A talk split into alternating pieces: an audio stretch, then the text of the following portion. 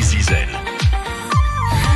Nous sommes à Concarneau dans cette librairie jeunesse Le Chamiro. Nous rejoignons avec vous Henri Belloni, Elodie. Elodie, elle a eu un coup de cœur pour euh, ce roman pour les 10-13 ans. Elle a adoré, hein. il faut dire qu'elle aime la magie.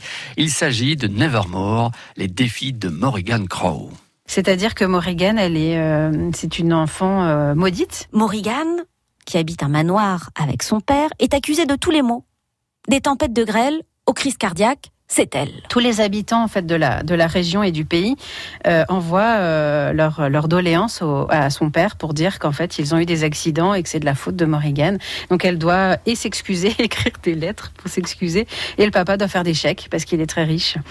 Euh, et du coup il y a un petit côté un peu noir, mais en même temps un peu un peu drôle parce que Morrigan elle sait très bien que les gens ils abusent un petit peu euh, de ça.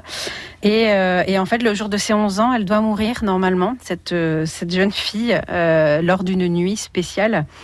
Et euh, sauf que voilà, sa belle-mère prend les mesures en fait pour euh, pour le cercueil, donc c'est très charmant. Alors sa famille a l'air de se réjouir de son sort, mais elle est secourue in extremis par un mystérieux étranger, Jupiter North, qui l'amène à Nevermore, un royaume dont elle n'a jamais entendu parler.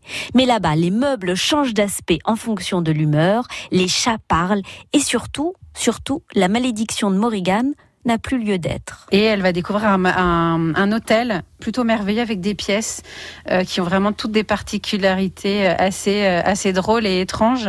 Euh, et, du coup, on s'attache énormément à cet endroit parce qu'il est vraiment féerique.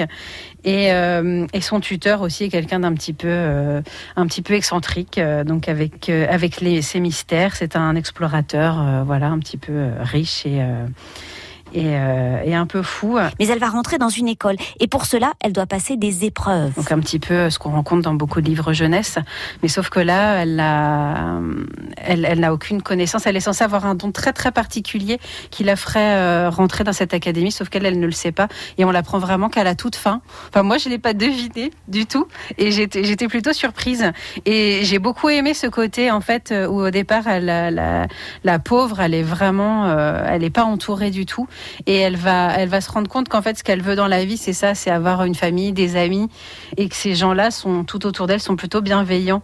Et même, même la fête de Noël, en fait, qu'ils décrivent dans le livre, elle est, euh, elle est vraiment féerique. Enfin, moi, j'ai beaucoup, beaucoup voyagé, j'ai vraiment adoré. Ça s'appelle Nevermore, les défis de Morrigan Crow pour euh, cette lecture jeunesse pour les 10-13 ans. Merci beaucoup, Elodie, au Chamiro à Concarneau.